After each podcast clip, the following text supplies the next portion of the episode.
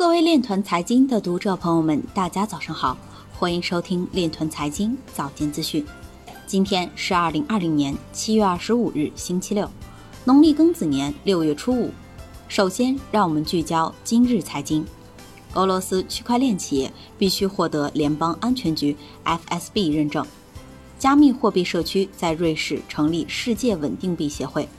天津市要求加快区块链和物联网与制造业供应链有效应用。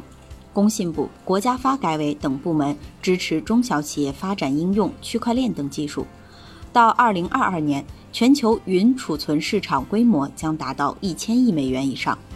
稳定币现更多被用于资金传输等，并不只是对冲加密。日产前董事长儿子为逃离日本，支付了五十万美元的加密货币。国际象棋大师卡斯帕罗夫支持比特币及区块链技术。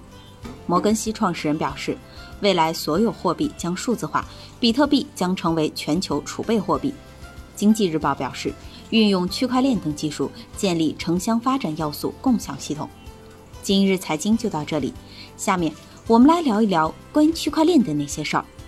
据中国广州发布消息，广州近日印发《广州市政务区块链加营商环境工作方案》，该方案明确要把区块链技术广泛运用到数字政府、优化营商环境等多项改革，实现更多看得见、摸得着的应用场景落地，推动广州政务区块链加营商环境走在全国前列。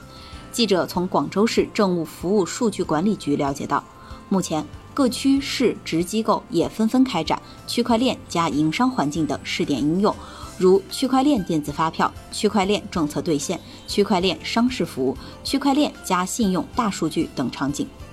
以上就是今天链团财经早间资讯的全部内容，感谢您的关注与支持，祝您生活愉快，我们明天再见。